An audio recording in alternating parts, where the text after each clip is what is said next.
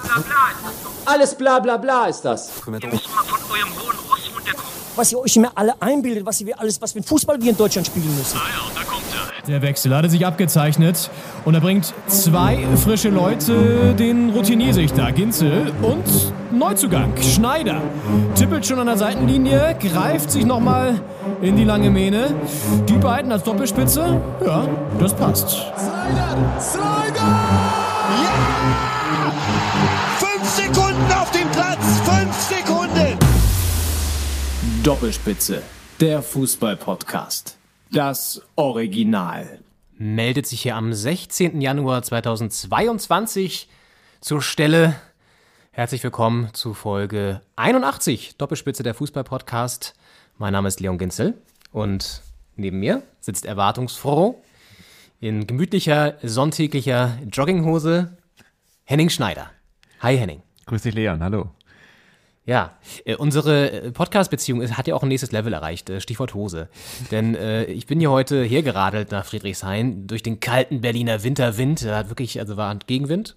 Und ähm, das Tolle im- Winter ist ja auch die Feuchte, die nachts entsteht und sich auf den Sattel niederlegt.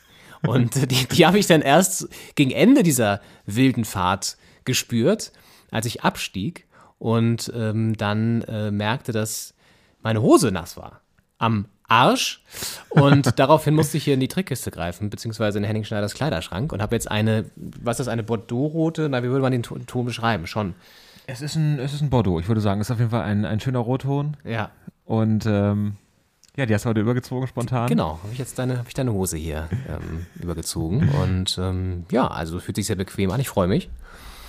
Und ich denke, das ist doch äh, eine neue Basis, mit der wir hier in den 19. Spieltag starten können. Die Bundesliga nimmt wieder Fahrt auf.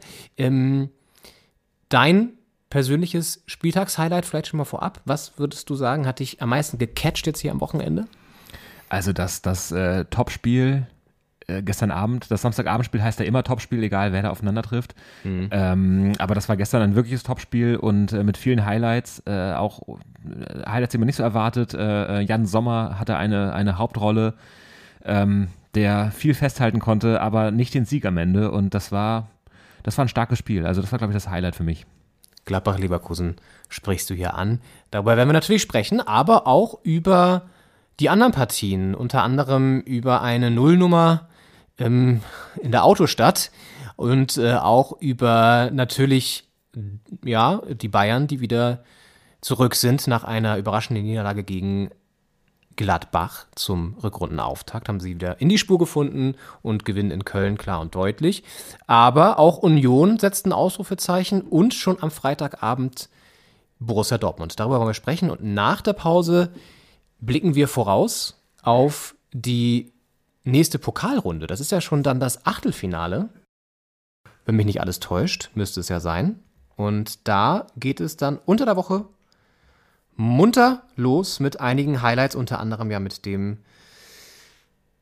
Berlin Derby. Am Mittwoch Hertha empfängt Union zum Kracher im Olympiastadion. Das wird spektakulär, da blicken wir voraus, da werden wir natürlich auch tippen. All das nach der Pause, aber wir wollen erstmal in die Bundesliga gehen und mit Hennings Highlight-Spiel anfangen.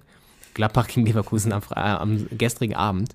Ähm, 1 zu 2 geht das Ganze aus und war ein wilder Ritt, aber vor allen Dingen in den Strafräumen, kann man sagen. In einem Strafraum vor allen Dingen.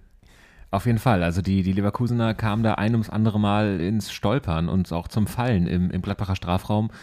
Und ähm, das war nicht immer unumstritten. Also der Videoschiedsrichter hat an diesem Spieltag in mehreren Stadien auch äh, noch eine gewisse Rolle gespielt. Hat gefühlt etwas zu selten eingegriffen.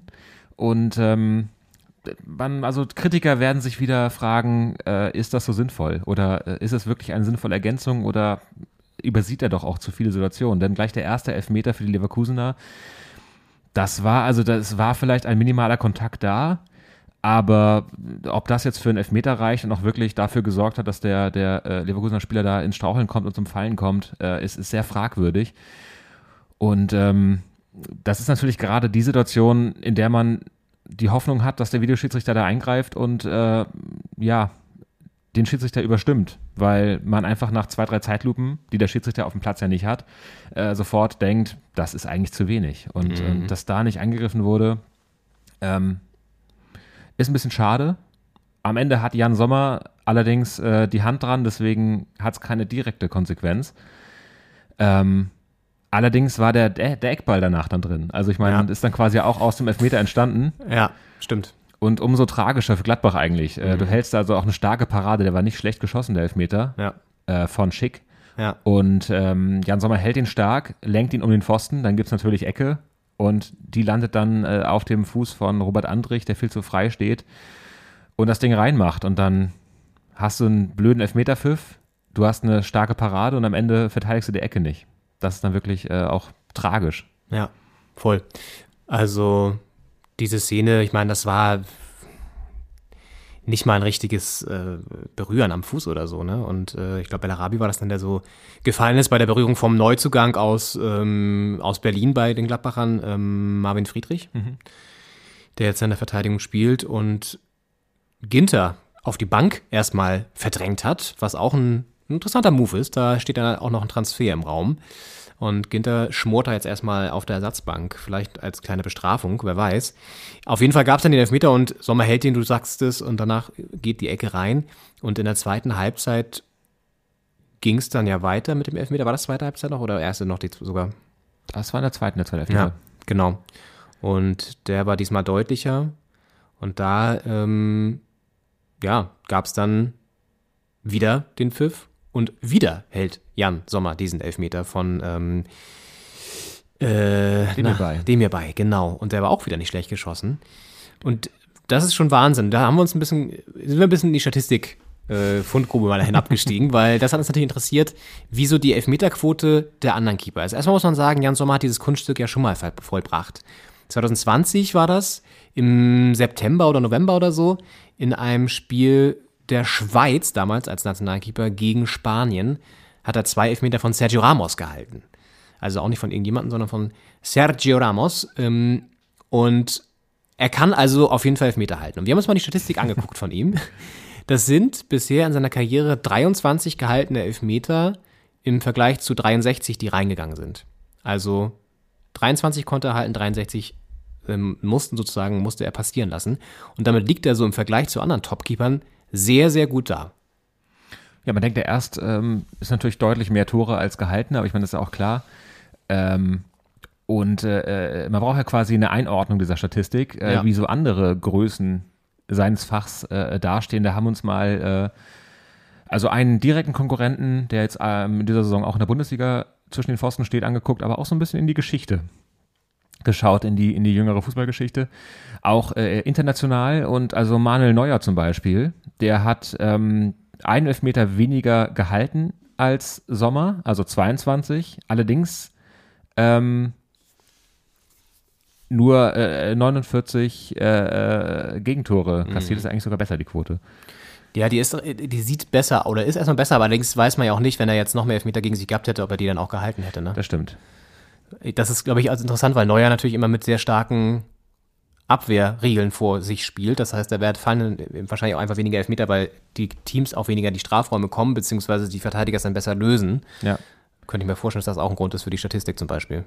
Klar, ist natürlich, also ähm, Sommer hat einfach viel mehr Elfmeter schon gesehen in seiner Karriere als Ja. Neuer. Dann Ja. haben wir noch ähm, in der deutschen Nationalmannschaftshistorie äh, geguckt. Oliver Kahn fällt einem natürlich ein, der ähm, genauso viele Elfmeter Gegentore hinnehmen musste in seiner Karriere wie an Sommer 63, allerdings nur 18 gehalten hat. Also der hat eine leicht schwächere Quote bei ähnlichen Werten. Ähm, und auch Andi Köpke hat ähnlich viele Elfmeter ähm, auf sich zufliegen sehen, äh, wie Jan Sommer und Oliver Kahn, ähm, hat auch eine leicht schlechtere Quote. Der hat 22 gehaltene bei äh, 67 Gegentoren. Ja.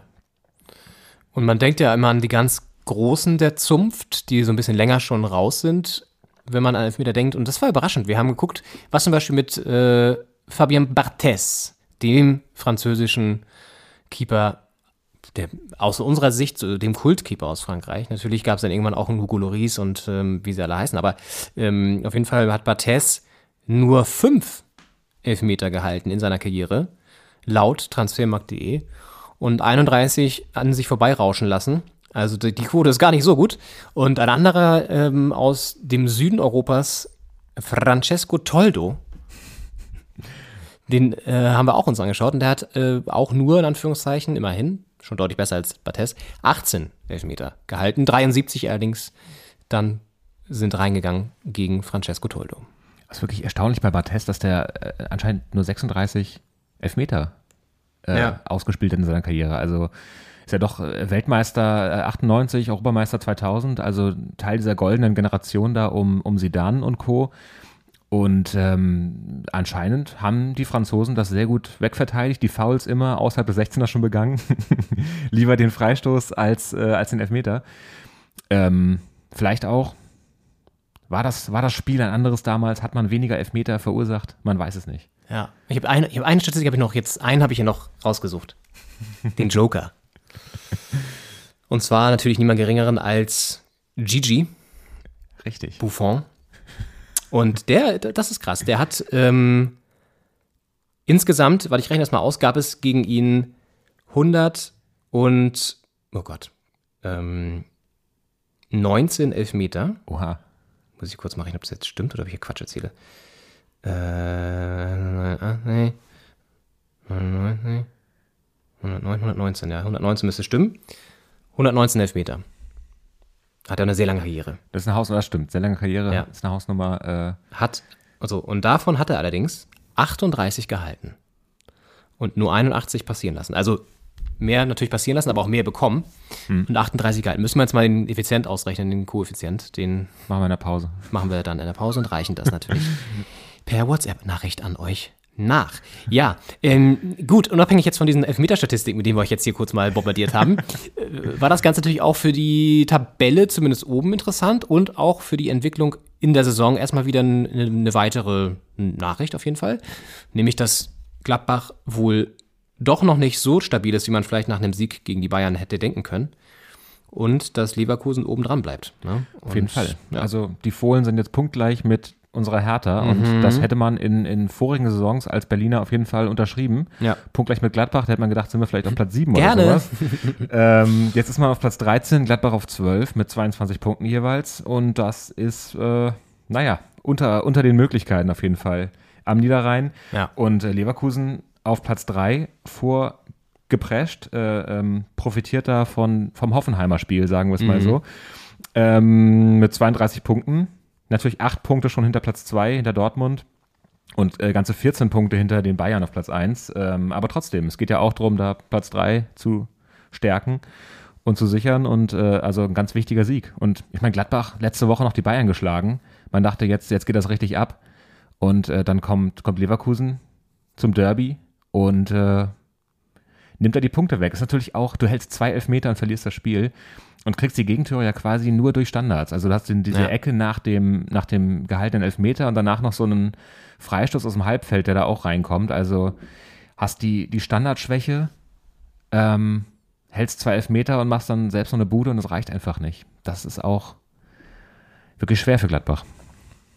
Ja, gut, war jetzt auch gegen die Bayern und Leverkusen zu starten wieder, ist natürlich auch heftig. Gegen Bayern gewonnen, gegen Leverkusen jetzt verloren, das kann passieren.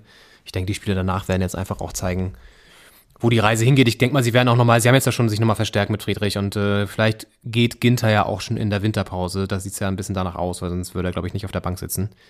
Spielen jetzt unter der Woche im Pokal gegen Hannover, haben dann Union zu Gast, auch nochmal wegweisend. Dann kommen zwei machbare Spiele mit Bielefeld und Augsburg. Also so die drei werden jetzt nochmal interessant Ja. für Gladbach und die Fans der Fohlen. Gut. Ja, schauen wir mal weiter in der Liga und gehen zu einem Team, das eigentlich einen sehr, sehr starken Verlauf hatte in der Saison, dann so ein bisschen gebremst wurde und jetzt aber wieder reinkommt. Das gleiche galt für die gegnerische Mannschaft. Das Duell der gebremsten Überflieger. Habe ich da mal hingeschrieben. Hast du da mal hingeschrieben hier in unser kleines Vorbereitungstool? Mainz gegen Bochum. Ja, Mainz hat eine super Hinrunde gespielt. Die haben ja gleich am ersten Spieltag äh, letzte Woche besprochen, äh, Leipzig besiegt. Daraufhin ging es für die Leipziger äh, durch den unteren Tabellenbereich und für die Mainzer ging es oben rum. Und äh, jetzt erst zuletzt ähm, war so ein kleiner Dämpfer drin und ähm, jetzt sind sie da so im, im oberen Tabellenmittelfeld oder im, im Tabellenmittelfeld. Platz 9, gerade noch so in der oberen Hälfte.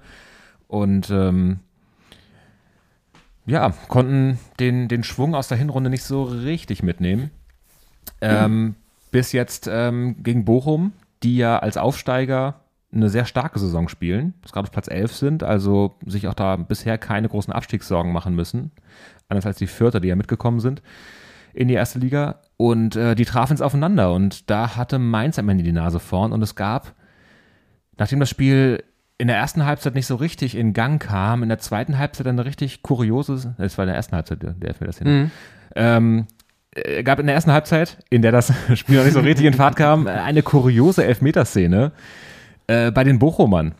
Da gab es nämlich einen Strafsto Strafstoßpfiff, Ja. den man geben kann, nicht muss. Und äh, dann gab es plötzlich Streit bei den Bochumern. Ja, und zwar zwischen zwei Stürmern, wie es immer so ist, die sich dann kabbeln, weil sie beide schießen wollen, Pantovic und Polter. Und dann kam noch Löwen dazu und hat sozusagen als Mediator äh, kurz seine Media Mediationsausbildung äh, wirken lassen und äh, die, die, die Ergebnisse aus der Fortbildung, die er vor drei Wochen hatte, kurz einfließen lassen und entschieden, komm, ne, lass den Polter mal, ja, der, der dringt hier so da drauf, der muss, der muss daraus lernen, vielleicht war das so erzieherische Maßnahme auch so ein bisschen, lass ihn das mal machen, dann kann er gucken, was, was draus wird. Und das hat er dann auch gemacht und der Sebastian ist dann zum Punkt geschritten, äh, siegessicher und hat das Ding versemmelt. Nämlich richtig schlecht geschossen und äh, wurde gehalten, wieder gehalten Elfmeter und stand weiter 0 zu 0. Und damit hatte Bochum ja, es verpasst, da in Führung zu gehen. Dann, ja, Mainz mit einem Treffer das Ganze für sich entschieden. Knappes, knapper Sieg, wichtiger Sieg.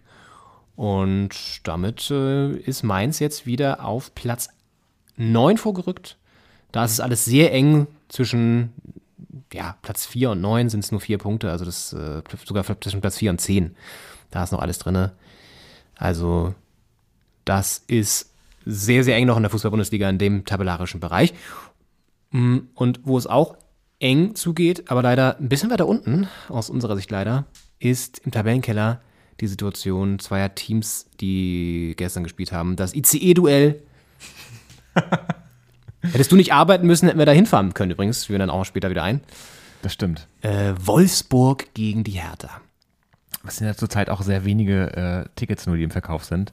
Das stimmt, Das ist dann die Frage. 500 äh, zahlende Gäste in Wolfsburg dabei. Ja. Wir hätten natürlich dabei sein können. Ähm, Die Frage ist, gibt es dann mehr ähm, Fans oder mehr Wölfe in Niedersachsen aktuell? Die ins Stadion dürfen. Also wenn, wenn du quasi alle, alle Wölfe, die es in Niedersachsen gibt, da gibt es ein paar, ins Stadion lassen, lassen würdest, ob das nicht sogar mehr wären dann. Mit Nachwuchs und allem. aber Tiere sind ja auch als Träger des Virus nicht mehr so, nicht so gefährlich. angeblich. Deswegen wäre es vielleicht sogar mit Wölfen kannst du die 30.000 voll machen, glaube ich. Das wäre witzig. Also nur, oder nur Tiere dürfen rein. Das ist ja so eine, so eine, so eine Tierkonferenz. Es gibt auch diese, dieses Plakat auf, wo so Tierekonferenz machen oder so alle in der Arche Noah so rumhängen. Ja. Und dann dürf, die dürfen alle ins, äh, ins Stadion. Ja, weil an die denkt nämlich wieder keiner. Klar. Schon während der gesamten Pandemie nämlich nicht. Ja. Ist immer nur manchmal so eine Taube auf dem, auf dem Feld, die dann wegfliegt schnell, bevor der Ball da lang rollt. Äh, aber ja. Ja, es war die Hertha zu Gast beim VfL Wolfsburg. Auch so ein Spiel, wo man in der vergangenen Saison und vor zwei Jahren noch gedacht hätte, hui, mit einem Punkt sind wir da gut bedient beim, beim Champions League-Teilnehmer. Äh, Wolfsburg hat ja auch diese Saison in der Champions League gespielt, aber nicht. Haben sie? Ich meine, Äh, ja, ja. ja, aber nicht so, nicht mehr. Beim ehemaligen äh, Champions League-Teilnehmer. Ja. Und ähm, da ist ein 0-0. In den letzten Jahren wäre das ein gutes Ergebnis gewesen. Ähm, in diesem Jahr ist die Hertha in der Tabelle auch vor dem Spiel und auch nach dem Spiel äh, vor Wolfsburg, was auch nicht daran liegt, dass die Hertha jetzt Zweiter ist. Und ähm, in dem Fall ist es ein bisschen wenig. Äh, Hertha hatte mehr Ballbesitz, aber kaum Abschlüsse. Und ähm, da haben wir auch einen Ton von unserem äh, mittlerweile nicht mehr ganz so neuen Coach, Taifun Korkut, ähm, der auch analysiert hat, dass ähm, eigentlich man hatte den Ball, ich glaube zu 54 Prozent oder 55. Man wusste nur nicht so richtig, was man damit anfangen soll. Das hat äh, Taifun zu der Leistung der Hertha in Wolfsburg gesagt. Was uns gefehlt hat, war einfach, äh, so wie wir es auch schon gegen Köln hatten, auf den letzten 30 Metern. Wir hatten einige Umschaltmomente, dass wir da einfach sauberer spielen und äh, die eine mit Ball mit An Annahme und Mitnahme hat uns da ein Stück weit ist uns weggegangen. Okay. Die eine oder andere Ball mit oder Annahme ist uns weggegangen. Es klingt ein bisschen so, wie es aussah, als Darida da den Ball mitnehmen wollte. Oh. ich glaube, das war so eine Szene, an die äh. Korkut auch nach dem Spiel gedacht hat da in der PK. Mhm. Ähm, also wirklich an der Mittellinie von, ich glaube, Maulida äh, schön rübergelegt auf Darida, der Ja. halt einfach nicht der Sprinter ist. Das ist Ja. eher ein Techniker, ähm, der machte die meisten, meisten Kilometer meistens in den Spielen, der, der Hertha.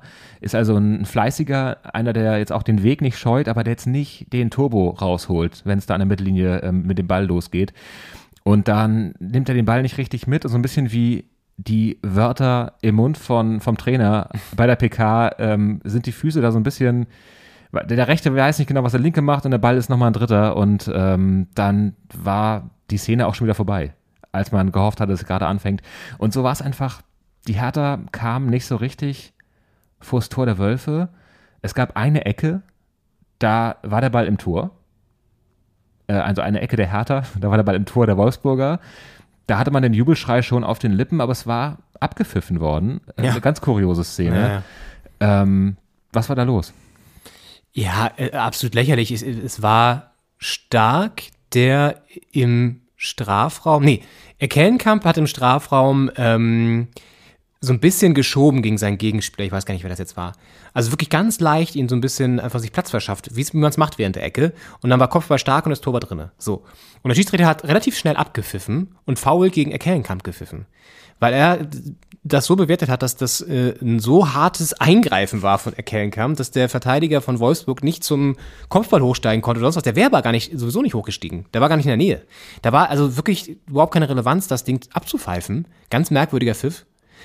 Dazu muss man sagen, auf der anderen Seite gab es auch eine Szene im Berliner Strafraum, wo Torunariga ein klares Foul äh, begangen hat und da wurde auch nicht gepfiffen. Also da hätte es auch Elfmeter geben müssen für Wolfsburg, aber ja, beide, beide Szenen sehr ärgerlich. Und wir hören nochmal rein, was Florian Kofeld, der Wolfsburger Coach, in seiner Analyse gesagt hat. Ähm, ich finde, dass wir 30 Minuten sehr dominanten Auftritt hatten, ähm, drei Riesentorchancen hatten, plus äh, eine Elfmetersituation, die für mich auch relativ klar ist, wobei ich auch direkt dazu sagen muss, das Tor von Hertha ähm, hätte ich, glaube ich, auch gegeben. Von daher kann man sagen, hebt sich das ein bisschen wieder auf. Das ist fair vom, vom ehemaligen Brenner, Bre- Bre- Brenner, Bremer Coach. Brene, der Bresige, der, der Bresige Brene. Hat also das äh, ähnlich gesehen äh, wie wir. Ja. Also das war einfach kein Foul da nach der Ecke. Äh, es war eine Ecke und ein Kopfball und ein Tor. Ähm, also am Ende kann man sagen, Tor Hertha, Elfmeter Wolfsburg. Hat man als, als, als Hertha noch die Chance, den zu halten natürlich, aber wenn er jetzt drin gewesen wäre, wäre es 1-1 statt 0-0 gewesen. Dann kann man natürlich am Ende sagen, es gleicht sich aus. Trotzdem stellt sich auch hier die Frage, wo ist der Videoschiedsrichter und wieso greift er da nicht ein? Oder, äh, also zumindest wenn er es angeguckt haben, würde er sich beides und bei beiden Fällen, in beiden Fällen entschieden haben, das war jetzt keine so harte Fehlentscheidung des, des Feldschiedsrichters, dass man da eingreifen muss und ähm, also Ich frage mich auch, und die Doppelspitze sieht das anders. Ja, also ich frage mich auch jetzt zum Beispiel bei der Szene mit dem Tor von Hertha, ne? Wenn da jetzt der VR eingreifen würde, ne? Würde das Tor denn zählen? Weil er hat ja. Gut, er hat danach abgepfiffen, ne? Also es war sozusagen, die Situation war unbeschadet dessen, dass er gepfiffen hat oder so. Der Pfiff kam erst danach. Das ist eine gute Frage, ob der Pfiff schon war, bevor der Ball im Tor war. Weil es ist ja zum Beispiel bei diesen ganzen abseits verdächtigen Steilpässen, lassen die den Stürmer ja mittlerweile auch 40 Meter sprinten, seinen Trick vom Torwart machen, das Tor machen, um dann zu sagen, war doch vielleicht abseits, Ja. damit der Videoschütze eingreifen kann. Ich hatte auch das Gefühl, dass bei dieser Ecke sehr schnell abgepfiffen war. Ja. Also, dass er vielleicht, wenn er pfeift, bevor der Ball im Tor ist, dann kann der Videoschütze da auch nichts machen. Ja. Okay, whatever. Auf jeden Fall, ja, war da, vielleicht war der Videoschiedsrichter einfach generell abgekappt, weil auch beim nächsten Spiel, Stuttgart gegen Leipzig, das Leipzig, ja, dann doch souverän mit 2 zu 0 für sich entschieden hat und damit seinen ersten Auswärtssieg tatsächlich gefeiert hat, äh, der Verein aus Sachsen.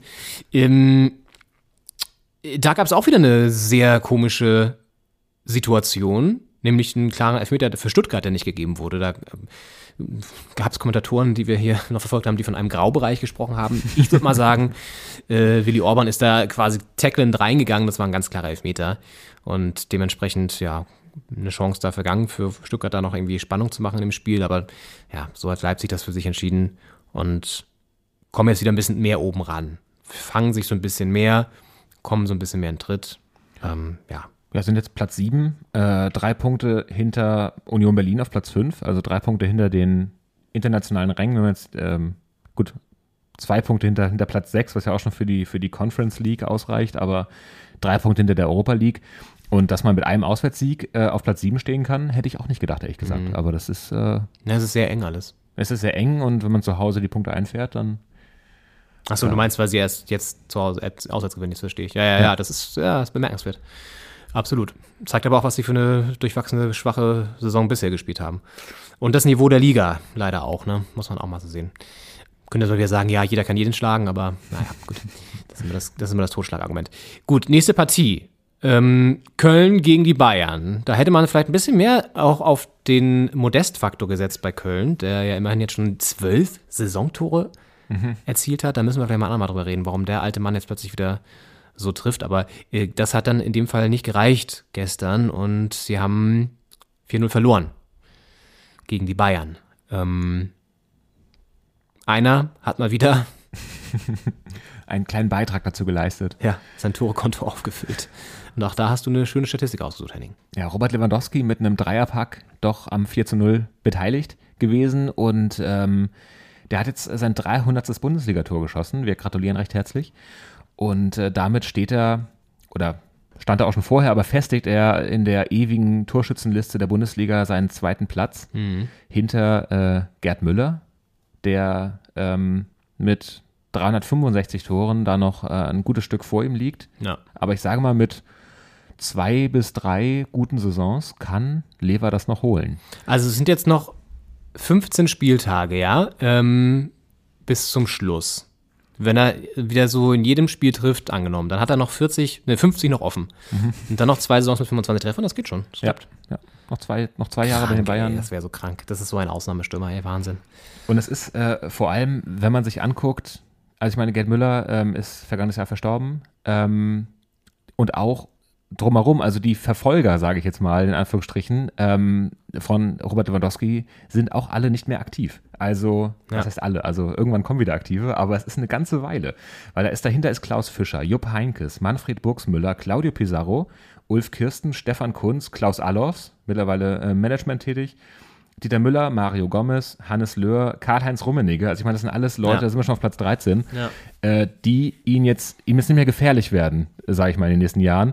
Ähm, da muss man schon eine Weile scrollen auf dieser Liste, bis man auf Platz 19 Marco Reus von Borussia Dortmund antrifft, der mit 139 Toren aktuell äh, von diesen 300 auch noch ein ganzes Stück entfernt ist. Also Robert Lewandowski hat nicht nur die Chance, da den ersten Platz zu stürmen, ähm, der hat auch nicht so richtig Gefahr, dass da jetzt in den nächsten zwei, drei, vier, fünf Jahren jemand kommt und ihm das wieder streitig macht. Also das unterstreicht nochmal auch seine, seine Ausnahmequalität, äh, die er da in der Bundesliga an den Tag gelegt hat in den letzten Jahren. Absolut. Zwei Spiele hier noch zum Abschluss, bevor wir in die Pause gehen, die auch nochmal Aussagekraft haben für die Tabelle und auch spannend waren. Zum einen dreht Union Berlin, die gerade den Zuschauerrekord hier jedes, jede Woche aufstellen dürfen in der, in der Fußball-Bundesliga, die Berliner Clubs generell, aber Union jetzt in dem Fall, mit sagenhaften 3000 Zuschauern im Stadion. Dreht das Spiel gegen Hoffenheim nach 0-1 Rückstand noch zu einem 2 zu 1. Und da haben wir überlegt, wie hängt diese Zuschauerkalkulation zusammen und wir haben eine Erklärung gefunden. Es muss wohl so sein, dass sie sich an der Inzidenz des jeweiligen Ortes bemisst und zwar immer mit dem Faktor 3. Also sprich, Berlin 1000 Inzidenz aktuell, können also 3000 Leute ins Stadion. Das ist, ähm, ja, haben sie einfach so, haben sie so festgelegt. Ja klar, wo das, wo das Zeug keiner hat, da muss man die Leute schützen davor. Da darf man nicht so große Veranstaltungen machen, aber wo alle schon, schon dabei sind, Ja. komm ruhig in die Försterei. Wo eh schon alles egal ist eigentlich, in Köpenick sowieso. Da ist dann auch der Zug abgefahren, da kannst du dann auch, kannst du dann auch 3000 Leute reinlassen. Wie sieht's in NRW eigentlich aus? In Dortmund durften 750 äh, Zuschauer auf die Südtribüne. Handverlesen. Die, die gelbe Wand. Ich stelle mir das dann so vor, dass da irgendwie so ein, so, ein, so, ein, so ein Typ irgendwie so vor dem Stadion mit so einer Ban- Banderole wie ein Mittelalter steht. Mit so einem, ähm, wie heißt das denn? Mit so einem Papierdingens hier. Äh, Ja, so eine, ja, Urkunde ja nicht. äh, äh, Schriftrolle. mit seiner Schriftrolle und dann so einzeln ist Mike Hansen und dann geht er, geht er so einzeln rein. Nicole Müller und weil bei 750 kannst du das ja machen. ja. Und dann Glaub, müssen die werden- so vortreten und dann gehen die so kurz irgendwie noch zum zeigen ihr Zertifikat vor und dann geht's ins Stadion. Die werden einzeln begrüßt, glaube ich auch. Ja. Weil irgendwas muss der Stadionsprecher auch zu tun haben. Wieder während des Spiels. Ach ja, Stadionsprecher, auch ein Kultberuf, dem man sich mal näher widmen könnte. Ähm, ja, auf jeden Fall durften 750 Leute da in, in den, nee, es ist doch der Signal Iduna Park, ist es Ja. doch, ne? Der Signal Iduna Park, in dem wir auch mal waren, erinnerst du dich daran, dass wir mal in der VIP-Lounge waren? Wir, wir waren in meiner VIP-Lounge, ja. Und was wir da gemacht haben, wird nicht weiter verraten.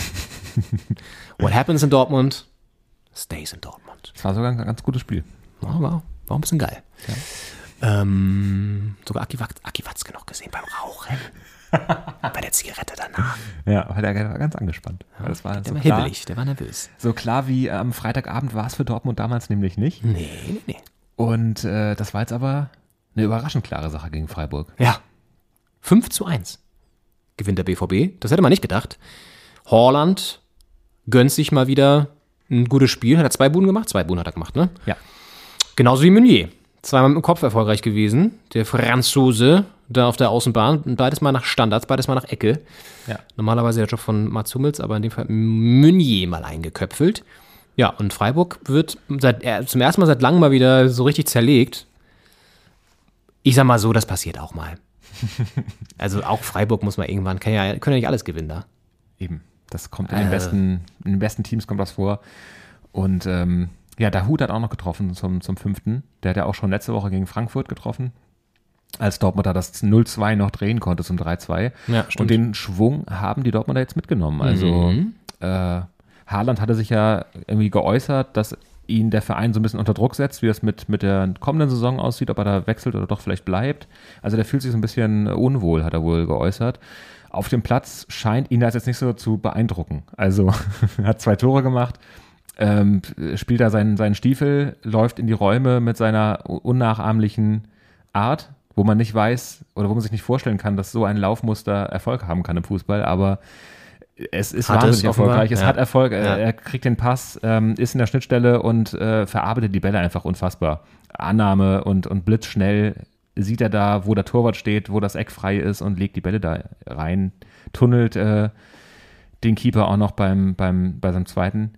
Und äh, das ist Wahnsinn. Ja, hat jetzt 15 Saisontore in 13 Spielen. Also auch eine gute Quote. Ich meine, Schick hat auch 18, in 16, äh, ja, 18 Tore in 16 Spielen. Also da sind paar ganz gute Jungs wieder dabei. Müsste halt auch so einer wie, wie Haaland, müsste dann halt auch äh, sein ganzes Leben in der Bundesliga spielen, dann könnte er auch den Lewandowski da einholen. So ist es nicht, aber Wird er nicht tun, wahrscheinlich. wird er vermutlich nicht tun, da werden Angebote kommen und wenn er noch ein Jahr in Dortmund bleibt und das Gehalt da verdoppeln oder was sie angekündigt haben, äh, sei es drum, aber spätestens in äh, einem, zwei Jahren ist er dann weg und äh, so wackelt der, äh, der Bundesliga-Torschützenthron dann nicht da bei Robert Lewandowski. Ist halt auch, wenn man sich da committet und in einer Liga bleibt, kann man dann auch sowas erreichen. Ja, dann gehen wir jetzt in die kleine Pause, holen nochmal Luft, schütteln uns nochmal ein bisschen und dann blicken wir voraus auf den Pokalabend, die beiden Abende, die anstehen jetzt unter der Woche und sind gespannt, was da für Partien so aufploppen werden und tippen die für euch, damit ihr wisst, wie es ausgeht. Das alles gleich nach der Pause hier bei Doppelspitze der Fußball-Podcast. Bis gleich. Where have you been now? I mean, the game is over. It's been a lot of hours, but you still are out here. Are you partying or what? I'm uh, I'm early. Also ich bin ehrlich. Uh, uh, uh, uh, we we drink together with with other group because uh, the the play uh, is, uh, uh, six to uh, to two is very very very super, uh, very very cool, and we have very uh, party together. Ja, mit diesem äh, legendären Goldstaubton eines äh, Borussia Dortmund-Fans starten wir in die zweite Hälfte von Doppelspitze der Fußball-Podcast am 16. Januar 2022 und ähm, blicken auf den DFB-Pokal, wo die auch eine, äh, eine Party together haben wollen. Und ähm, für die Dortmunder geht's da zum Tabellenführer der zweiten Liga. Das, ähm, das wird eine, also Gut, spannende Partie muss jetzt gucken, aber es sind auf jeden Fall zwei Teams, die gut drauf sind. Zwei Teams, die oben dabei sind in ihrer Liga jeweils. Dortmund auf Platz 2, St. Pauli auf Platz 1. Und da kann man sich, glaube ich, drauf freuen, Leon. Henning, das denke ich auch. Denn alle Spiele, die normalerweise unter voller Kulisse stattfinden, am Millantor sind immer Highlights, gerade Pokalspiele. Ich erinnere mich mal, dass ich da auch mal zugegen war. Ich weiß gar nicht, ob das auch ein Pokalspiel war. Ich glaube, vielleicht war es sogar so. Und da äh, wurde ordentlich mit den Schlüsseln geklingelt, wie es immer so ist, wenn irgendwie eine Eckball ist oder so. Oder ich glaube auch, wenn die Teams einlaufen. Und ähm, ja, da ist auf jeden Fall ein bisschen weniger. Wir haben die Statistik für Hamburg. Regie, haben wir die vorliegen? Die haben wir nicht vorliegen. Die haben wir nicht vorliegen. Gut, aber vielleicht. Ähm, wir haben die, die Bundesliga-Statistiken vorliegen, aber da ist Hamburg äh, beteiligt sich ja gerade nicht an der ersten Fußball-Bundesliga. Schade, als, zweite Liga haben wir leider nicht auf dem Schirm. Tut uns leid. ähm, naja, vielleicht können wir das noch, das reichen wir nochmal nach gleich. Ich recherchiere das nochmal. Aber auf jeden Fall spielt St. Pauli, empfängt Borussia Dortmund zum Pokalfight am Dienstagabend, schon übermorgen Abend also. Und äh, wir haben ja gesagt, wir tippen die Partien auch. Und das sind jetzt zwei Teams, die sind gut drauf beide.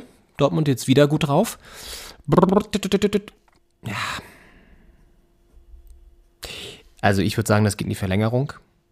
Wird ein munteres Spiel, 2-2, dann Verlängerung. Und äh, ich glaube dann, dass Dortmund sich durchsetzen wird, leider. Auch wenn ich es mir anders wünschen würde. Hm, Haaland mit dem 3-2 in der Verlängerung. Was denkst du, Henning? Ich habe es ja gerade mal mit. ich guck mal so lange, wie es jetzt. Äh ich, also gut, Dortmund haben jetzt gedreht gegen Frankfurt, haben jetzt sehr deutlich gegen Freiburg gewonnen. Die sind schon äh, gut drauf. Ich ähm, traue St. Pauli viel zu, aber ich glaube, das packen sie nicht. Ich sage 0-2 für Dortmund. Letztens irgendwo was gelesen, man soll mehr rationale Entscheidungen treffen. Das ist ja, also rational wäre ja wahrscheinlich auch einfach dann auf aber ist, ist Fußball immer so rational? Oder spielen da nicht auch viel mehr Emotionen eine Rolle? 2000 Fans dürfen auf jeden Fall rein und ich denke, damit Oha. hat St. Pauli ja immerhin schon bisschen was im Rücken. Vielleicht sind Großstädte auch einfach oder, oder so Metropol, also Millionenstädte. Ich meine, Berlin 3000, mhm. äh, Hamburg 2000. Und ich sag mal, also Bayern, Baden-Württemberg, was ja eher so Flächenstaaten sind mit vielen Dörfern, äh, die haben ja Geisterspiele zurzeit. Da sind einfach null das ist Leute. Eh egal. Da ist wurscht. Ähm, also in Augsburg, Stuttgart jetzt an diesem Bundesliga-Wochenende, äh, ja. da ist einfach niemand im Stadion. Ja. Also bis auf die Mannschaften. Ja, weil das auch weite Wege sind, weißt du? Und in, in, in der Stadt bist du halt schnell da ja. und äh, kannst dann halt, äh, steckst nicht so viele Leute auf dem Weg noch an. Vielleicht ist das die Überlegung. Weil du weniger Kilometer Weg hast. Dafür genau. äh, stehst du mit 3000 Mann in der U-Bahn. Ja. Oder halt wieder der Inzidenzfaktor, ne? ja. Vielleicht liegt der in Hamburg irgendwie bei 600 50 oder so, dann passt das genau mal drei. Who knows? Wir werden das nie rausfinden. Auf jeden Fall ist das ein schönes, weil auch so ein Kultduell irgendwie so ein bisschen, obwohl es ja jetzt nicht äh, Gladbach gegen Bayern oder so, aber irgendwie ist das so ein schönes ehemaliges Bundesliga-Duell ja auch und so. Bald ja vielleicht wieder, wenn Pauli da oben bleibt. Finde ich gut. Und ist auch so das Highlight-Spiel am, am, am, Dienstag. Die, da beginnt es nämlich mit, ähm, wahrscheinlich dann ja ein Geisterspiel, 1860 gegen Karlsruhe. Ja. Ähm, Grünwalder Stadion ohne Sascha Mölders, der ja geschasst wurde in der Winterpause, die Causa Mölders. Wahnsinn. Äh, Kultstürmer von 1860, darf nicht mehr ran, wurde dann gefeuert. 1860 jetzt also ohne Mölders ähm, gegen Karlsruhe. Das ist natürlich, das ist, äh, ja, das ist Traditionsduell. Dritte gegen zweite Liga. Früher immer alles Bundesliga. Mittlerweile muss man ja lang scrollen, bis man die Teams findet. Ich glaube, das gewinnt 1860. Obwohl Geisterspiel, oh, mm, ja, aber die kennen die, die ausgedörrten Gründe da besser. die winterlichten Verhältnisse besser als äh, KSC. Und ich tippe deswegen auf ein 2 zu 1 für 1860 München. Das ist eigentlich ein schönes Spiel auch äh, aus der Zuschauer, also heißt, aus der Zuschauerperspektive nicht, aber aus der ähm, ähm, äh, Stadionauslastungsperspektive, weil es ist ja Baden-Württemberg gegen Bayern und da wäre in beiden Stadien quasi ein Geisterspiel. Weil es ist ja zum Beispiel, wenn jetzt ein Berliner Verein, weiß ich nicht, nach Bayern äh, fahren müsste fürs Spiel, dann hätte man beim Heimspiel 3000 Leute da und beim Auswärtsspiel null. Und bei den beiden ist einfach klar, da kommt niemand ins Stadion, egal wer, wer zu Hause spielt. Ja. Ich äh, habe äh, familiäre Verstrickungen äh, zum Karlsruher SC, deswegen ähm, sind das klingt schmerzhaft. Meine, meine, meine, meine Tippfreiheit ist ja etwas äh, eingeschränkt, deswegen tippe ich auf ein äh, 1-0 für Karlsruhe. Okay, gut. Anderes schönes Duell noch, muss man dazu sagen jetzt, weil ich vorhin so St. Pauli gegen Dortmund rausgestellt habe, aber natürlich ist Köln gegen HSV auch ganz geil. Kann man jetzt nichts, Das stimmt. nichts zu sagen. Ähm, in Köln, wo 750 Zuschauer rein dürfen. Mm, Und der Hamburger SV reist also an. Ich glaube, Köln wird das gewinnen. Aber erst im Elfmeterschießen. Das wird ein Elfmeterschießen-Ding. Ähm, ich glaube 1-1 nach regulärer Spielzeit, dann passiert lange nichts und dann macht ähm, Modest wahrscheinlich den entscheidenden Elfmeter rein. Das ist, äh, das ist kein schlechter Tipp. Also, das könnte wirklich ins Elfmeterschießen gehen. Das sind einfach auch zwei Teams, die sich in meinem Gefühl nicht viel nehmen. Mhm. Und ist ja auch so ein Fall, in, in Hamburg dürften 2000 rein, bei, in Köln 750. Ähm, ist natürlich ein verminderter Heimvorteil. Ich, ich denke, der, also ich, ich denke, der HSV wird es machen. Ich sag äh, ein, äh, 2-1 HSV. Okay. Verlängerung oder normal? Äh, nach 90 Minuten. Okay, gut. 90 plus 3. Vielleicht. Letztes Spiel, letztes Spiel am Dienstagabend ist dann noch äh, Bochum gegen Mainz. Das hatten wir doch erst vor kurzem in der Fußball-Bundesliga, Mensch. Aber genau umgekehrt. Oder? War das oder war es sogar auch Bochum? Nee, war Mainz war gegen Mainz. Bochum. Ja, genau. Mhm. Jetzt, das ging 1 zu 0 aus. ja, und jetzt treffen sie zwei Tage später wieder aufeinander. Oder drei. Drei Tage später wieder. Das ist das das Rückspiel. Murmeltier, das Rückspiel. Na, mal sehen, wer diesmal die Elfmeter schießt bei Bochum, wenn es zu einem kommt. Und Polter sich da wieder die Kugel schnappen wird? Hm, ich glaube nicht. Ja, Ich gut. auch, da wurde in der Kabine noch auch diskutiert, äh, wie, das, wie das in Zukunft weitergeht mit den beiden und dem Elfmeter.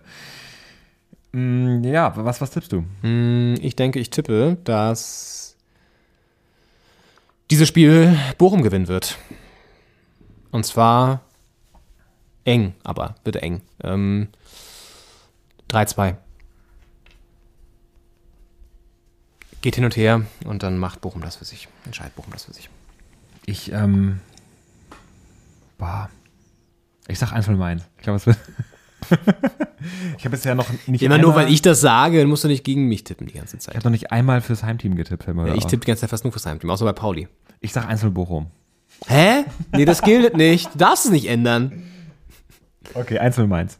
Immer das, was man als erstes sagt. 1 von Mainz. Das wird Okay, die Wiederholung vom, vom Bundesligaspiel. Stimmt, das ist ja auch geil. Und dann schaltet man ein und denkt sich, ja, das war doch, das geht genau gleich aus. Wollte mich verarschen? Genauso wie jetzt ähm, Marvin Friedrich, der ja durch seinen Wechsel äh, äh, nach Gladbach von Union zweimal hintereinander gegen Leverkusen gespielt hat. Weil Union hat gerade Ja. erst gegen Leverkusen gespielt und dann wechselt er unter der Woche und äh, kommt gleich in die Startelf und spielt nochmal gegen Leverkusen. Das muss auch. Da denkst du, Moment, das habe ich, hab ich doch letzte Woche schon gemacht. Kurios. ne? Ja, täglich grüßt das Murmeltier. Also das ist ein Déjà-vu. Déjà-vu geht's ja gar nicht mehr. Sagt man, glaube ich, so, ne? Die Steigerung von ein Déjà-vu haben, äh, dann sich Déjà-vu fühlen. Ja. Schön.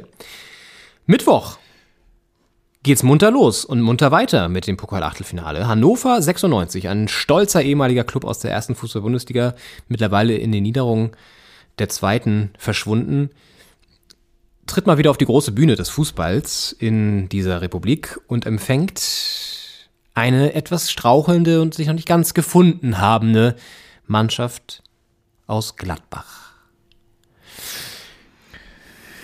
Ist ganz schwer. Natürlich hat der Bundesligist immer eine leichte Favoritenrolle. Gladbach natürlich hat zu kämpfen die Saison, aber die haben auch, die haben eine gute Mannschaft. Ich glaube, Gladbach gewinnt das. 2-0. Du glaubst, Gladbach gewinnt das. Ja. Hat eine gute Mannschaft, hast du gesagt. Ja, haben sie natürlich schon die ganze Saison über, haben es aber nicht richtig zeigen können. Jetzt haben sie natürlich wieder den Ginter-Trubel, nenne ich jetzt ihn einfach mal, ne? Dass man nicht genau weiß, bleibt Ginter, geht Ginter, Gintert Ginter. ähm, Meinst du, der Gitter-Effekt schlägt zu in Hannover? Vielleicht. I'm not sure about this, but I would say that Hannover äh, ist one kind of eklige Mannschaft. Aber Lars Stindl trifft, trifft auch mal wieder auf alte, eine alte Wirkungsstätte. Der war ja früher bei Hannover. Ja. Da habe ich ihn sogar gerade noch richtig präsent vor Augen, in diesem roten Trikot, diesen klassischen leicht ausgeleiert, immer so zwei Nummern zu groß gefühlt. früher in den, in den 2000er war das ja so Mode. Ja. Ähm, in der AWD Arena oder wie die da heißt in Hannover. Nee, ah, ah. Ja, doch, ich glaube auch Gladbach macht das. Das lassen sie sich nicht nähen. Äh, ah ja, stimmt. Oh, die hieß mal AWD Arena. Mag Es sein. ist doch alles hier. Auf jeden Fall. Solange sie nicht Check 24 Park heißt oder so. Gut, also ich sage HD, ne? ich sag 1-3. Also Gladbach 1-3, gewinnt. okay. Was hast du gesagt? 0-2. Okay. So, dann Spiel, was man gerne, gerne andersrum gehabt hätte in der Konstellation. Ist auch, müsste auch ein Geisterspiel sein, ne? Leipzig gegen Rostock. Ich glaube, Sachsen Ich glaube, Sachsen sollte wäre wär besser. angesichts der Zahlen, die weiß ich gar nicht, wie die, also die haben ja quasi die ganze Welle schon vorher gehabt. Oder immer noch, wer weiß. Ja, auf jeden Fall äh, Leipzig gegen Rostock. Nächste Partie. Da sind diese Partien sind klar verteilt, natürlich. Ich habe das letzte Spiel der Rostocker in einer Kneipe zufällig verfolgt. Ähm, das war gar nicht äh, meine Absicht. ähm, und zwar äh, in Magdeburg. Äh, alles ein bisschen wirr, aber äh, Fakt ist, ich habe dieses Spiel gesehen. Und zwar gab es ein Elfmeterschießen am Ende. Ich weiß gar nicht, gegen wen haben die sich denn durchgesetzt nochmal? Rostock. Ähm, recherchiere das doch mal. Ich erzähle erzähl so lange diese Anekdote. Äh, und es war so eine verräucherte ähm, Studentenkneipe. In Magdeburg gibt es nicht viele Kneipen, aber das war eine verräucherte Kneipe und sie haben genau in Regensburg gespielt. So. Und ich saß mit ein paar Leuten da an einem Tisch und es war Kneipenküssabend und ähm, es stellte sich heraus, dass einer aus der Gruppe, ich kannte die doch gar nicht, das war ähm, ähm, alles eine spontane Begegnung. Ähm, und der eine aus dieser Runde war aber Rostock-Fan und checkte dann die ganze Zeit auf seinem Handy, wie es steht. Und dann war das nämlich auch so ein Spiel, ich glaube, die haben erst sau spät in der Verlängerung überhaupt noch den Ausgleich gemacht. Ich glaube, Regensburg hat dann irgendwie, es war 1-1, dann ist es äh, in die Verlängerung gegangen, hat, dann hat äh, der Jan irgendwie das 2-1 gemacht in der Verlängerung oder so. Und ähm, genau, die haben sogar, genau, also Regensburg hat in der regulären Spielzeit erst so richtig eklig spät ausgeglichen. Da hat er sich schon, da hat er hart abgekotzt schon. Dann haben sie das 2-1 gemacht und dann dachte er die ganze Zeit, ja geil, super, werden wir verlieren. Dann, dann gab es in der 121. hat Rostock dann den Ausgleich gemacht. Also Dramatik pur wirklich. Äh, so wie man sich so einen geilen Pokalfight vorstellt. Und dann kam es zum Elfmeterschießen und das hat Rostock dann auch sehr dramatisch, aber eigentlich gar nicht so dramatisch. Wir haben alles in der Elfmeter reingemacht und äh, zwei wurden dann gehalten. Ja, und dann war Rostock in der nächsten Runde und er ist komplett ausgerastet. Hat die ganze Kneipe zusammengeschrien und äh, ist in Magdeburg immer so ein bisschen schwierig, weil er dann auch einen Rostock-Schal anhatte. Und das ist ja jetzt nicht unbedingt so die, äh, so gerade so im Osten, so die beste ähm, Kombination, weil Magdeburg, die Fans sind jetzt auch nicht so die, die Liebsten. Die können die nicht gönnen. Nee, die können nicht gönnen. Naja, auf jeden Fall, genau, ist Rostock äh, in diesem dramatischen Spiel weitergekommen und jetzt spielen sie leider Gottes dann in Leipzig, ist ein bisschen undankbar. Die Hoffnung stirbt zuletzt. Der Underdog muss auch mal wieder gewinnen. Ja, eine Überraschung muss es geben. Der Pokal hat seine eigenen Gesetze. Deswegen gewinnt Rostock das nämlich auch völlig überraschend mit einem dreckigen 1 zu 0 mit so einem komischen Dreckstor in Leipzig und kommt weiter. Ich meine, es ist ja schon das, äh, das Achtelfinale, ne? Ja. Ist das Achtelfinale, Henning. Es geht jetzt Road to Viertelfinale. Und vielleicht ist die Überraschung ja schon, dass entweder 1860 München oder der KSC im Viertelfinale stehen. Auf jeden Fall. Weil die ja gegeneinander spielen. Ja, absolut. Total. Äh, Ja. Und äh, deswegen muss es vielleicht gar keine Überraschung geben. Aber ich sage jetzt trotzdem mal, was hast du gesagt? Ich habe 1-0, also 0-1 quasi. Für, für Rostock? Ja. Ich wollte jetzt auch gerade mal in die Für die Tasche Kogge. für die, für die Hansa. Ja, mach doch. Ähm, Hält dich keiner von ab, nur weil ich jetzt wieder, also musst du. 2-1 Rostock. Du kannst, vielleicht drehen wir es auch mal um, dass du jetzt mal die zuerst tippst, weil ich ja die ganze Zeit hier als erster tippe. Oder? Für die restlichen zwei ausstehenden Partien, die es noch gibt, glaube ich. Ja, da unter anderem ist ja auch unsere blau-weiße Hertha da noch. Blau-weiße Hertha, du bist unser Sportverein. Und noch ein O-Ton aus der äh, Hertha-Eckkneipe Ja. am Stadion. Ja. Ähm, Dann tipp das doch mal, das Berlin Derby. das Berlin ist sogar dran jetzt. Mhm. Hertha BSC Berlin empfängt den ersten FC Union Berlin. Im, vor heimischer Kulisse äh, vor 3000 Zuschauern. Man kann sich als Vereinsmitglied noch bis heute 23.59 Uhr online um ein Ticket bewerben, aber auch nur um ein einziges Ticket. Zum symbolischen Preis von 18,92 Euro. Das ist, äh, alle Hertha-Insider schmunzeln jetzt. Alle anderen denken, warum nicht 19? Äh, Aber wir lösen diesen Gag auch nicht auf. Das könnt ihr mal schön selber nachrecherchieren. Äh, und ähm, ich, ah, die Hertha hatte eigentlich immer einen ganz guten Stand gegen Union, aber die letzten zwei Spiele waren, glaube ich, durchwachsen. Das letzte Jahr verloren in Köpenick. Ist ein Heimspiel. Union natürlich deutlich besser da. Aber ich kann, ich, also es gibt ja Leute, muss ich kurz ausholen, die tippen bewusst gegen das, was sie wollen, damit sie entweder passiert das, was sie wollen, oder sie haben richtig getippt. Ja, das ist aber so eine eklige Küchenpsychologie, Ja. die wir hier nicht anwenden. Wir tippen wie echte Tipper. wie es in den internationalen Tippregeln festgeschrieben steht, wie man tippen sollte. Also so, wie man es denkt. Ja, ich sage, Hertha gewinnt ähm, 2 zu 0. Ja, oh Gott, ey, das ist echt so eklig. Ich, ich tue mich ganz anders, also ich tue mich schwer, gegen mein Team zu tippen. Weißt du, was ich meine? Also, es geht so ein bisschen in die Richtung, die du jetzt gesagt hast, ne? Weil man dann irgendwie so sagt, so, naja, habe ich ja gesagt. So habe ich ja gesagt. Du, Ja. angenommen, du tippst jetzt irgendwie 4-0 für Union und sagst, sagst, ja, will ich eigentlich nicht, aber ich denke so, und dann kommt das und sagst du, ja, gut, habe ich ja gesagt. Und wenn es nicht so kommt, dann sagst du, ja, ja, geil. Ja, du gewinnst immer, Ja. wenn du gegen dein Team wettest. Ach ja, also ich würde deshalb sagen, ich glaube auch an die. Ich glaube einfach an die Hertha. Ich glaube daran. Die werden es machen. Im Pokal sind sie dann wieder voll da. Vielleicht kommt der ein oder andere, der jetzt auch nicht spielen durfte, wieder rein. Oder noch nicht spielen konnte. Mm. Und ich sag mal so, wir haben eigentlich in den Derbys zu Hause immer ganz gut ausgesehen. Mhm. Also in Köpenick nicht, aber im Olympiastadion erinnere ich mich da ganz gute Auftritte. Deswegen würde ich mal sagen, ja, yeah, let's do it. Ähm, aber wird ein rassiger Kampf, ein 4-3. Krass. Ich meine, Ronny kann nicht kommen und noch, noch einen Freischuss reinballern. Habe ich auch gerade dran gedacht. Mit seiner linken Klebe, ey, der Typ ist auch so ein Gott, ganz ehrlich. Bester Linksfuß ever. Und das auf die Ostkurve zu, wo wir umstanden und, und, und dran geglaubt haben. Auch. Wir haben an ihn geglaubt damals. Das Ding ist ja, du wusstest eigentlich, es wird so, also wenn Ronny zum Freischuss gegangen ist in einer aussichtsreichen Position, dann war eigentlich klar, dass es immer geil wird. Egal, also eine dicke Chance oder halt ein Tor. So viel stand fest. Und es war einfach spektakulär, weil er, der hatte ja wirklich so einen kranken Bums gehabt. Ah, schade. So ein bisschen Roberto Carlos-Style. Naja. ähm, letztes Spiel. Hoffenheim-Freiburg. Das Baden-Württemberg-Derby. Das Baden-Württemberg-Derby. Auf jeden Fall keine Zuschauer. Ähm, kurze Anreise. Klimasparend ist ja wichtig, auch gerade so aus Freiburger Sicht. Freiburg natürlich äh, mit einer sehr starken Saison und jetzt gerade dem Dämpfer gegen Dortmund. Der Dortmund-Dämpfer. Ich, ich, ah, also ich, ich will, dass Freiburg das gewinnt. Bin ich ganz offen.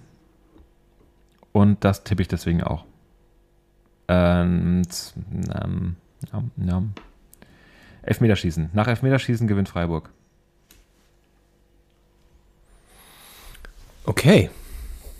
Mm, ja, ich glaube, also man muss ein bisschen überlegen, Freiburg jetzt von Dortmund auf die Mütze bekommen, Hoffenheim hat aber auch verloren, so gehen so beide mit so zwei Niederlagen jetzt dann dieses Spiel, um auch immer wieder hier ein bisschen fußballerische Sachkompetenz mit reinzubringen in, dieses, in diesen Tipp-Prozess. Emociones. Ja, sie. Ich, ich glaube, es äh, wird aber eine, eine Sieg auch für Freiburg, glaube ich auch. Aber die Frage ist, wie? Also ich glaube äh, nicht Elfmeterschießen oder Verlängerung, obwohl haben wir bisher sehr selten getippt auch, ne? Könnte schon mal wieder sein. Ich glaube, Verlängerung wird es. Hast du Elfmeterschießen gesagt? Ja. No, no. Ich glaube, es wird Verlängerung, aber dann ähm, wird Freiburg es machen auch. Ich glaube auch. Eine 1 zu 2. Freiburg gewinnt das Ganze mit 2 zu 1 und zieht dann ins Viertelfinale des DFB-Pokals ein. Und das könnte ich mir vorstellen, Henning, wenn das feststeht, nächste Woche könnten wir das dann wieder auslosen. Auf jeden Fall. Das wäre doch witzig.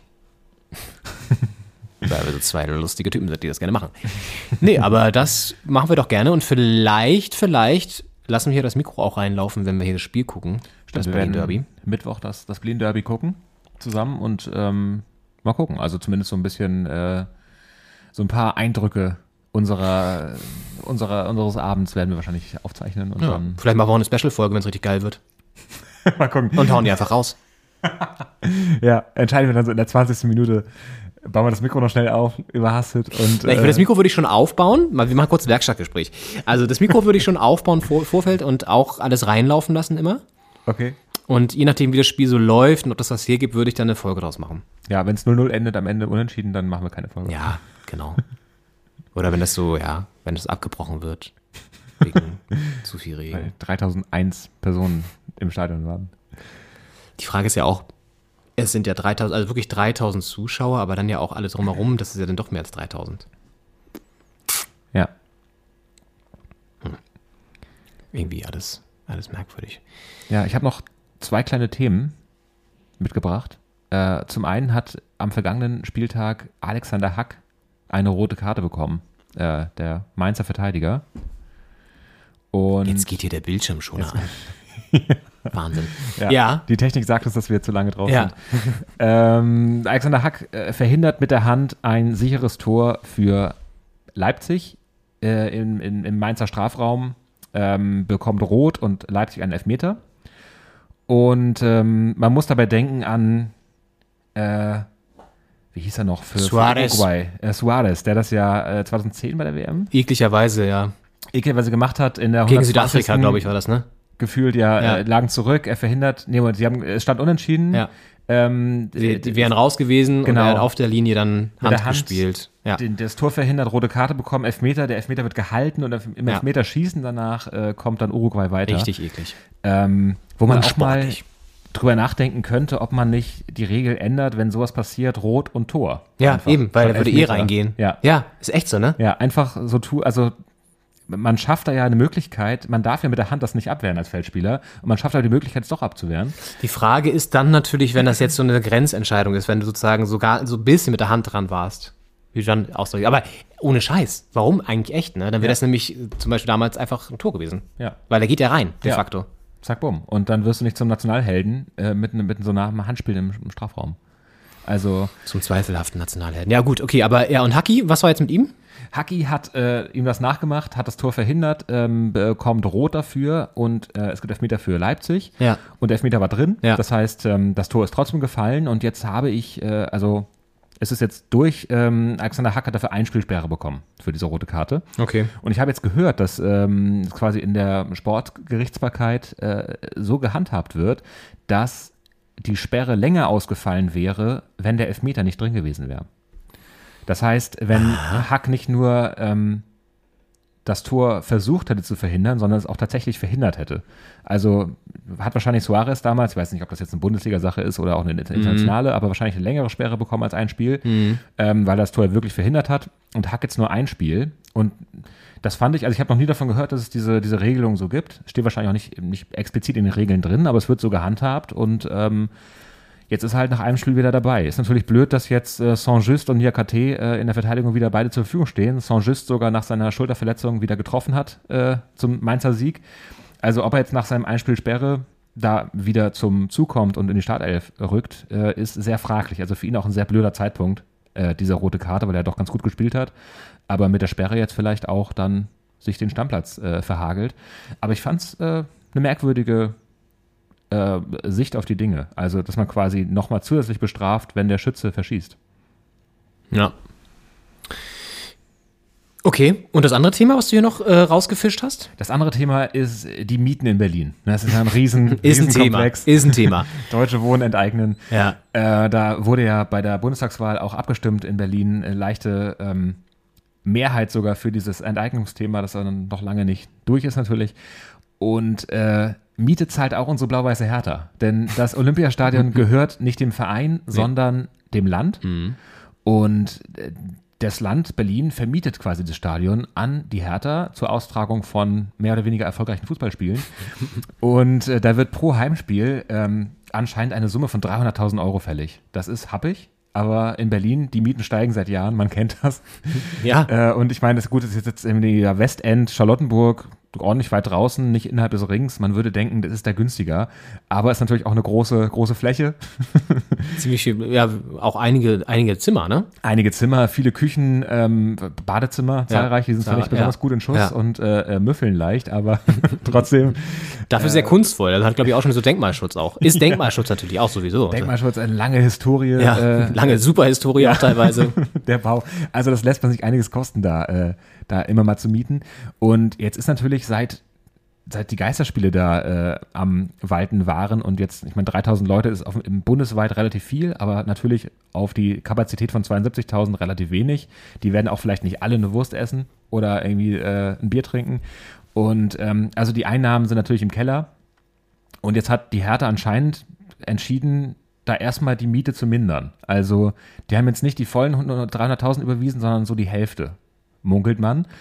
Und ähm, das haben die jetzt erstmal so gemacht und es steht anscheinend jetzt demnächst mal die Entscheidung aus, ob das denn auch rechtens war. Also es äh, gibt da äh, verschiedene Meinungen und ähm, das ist noch nicht ganz geklärt. Also ich meine, das Land ist ja auch jetzt ein Vermieter, mit dem man reden kann.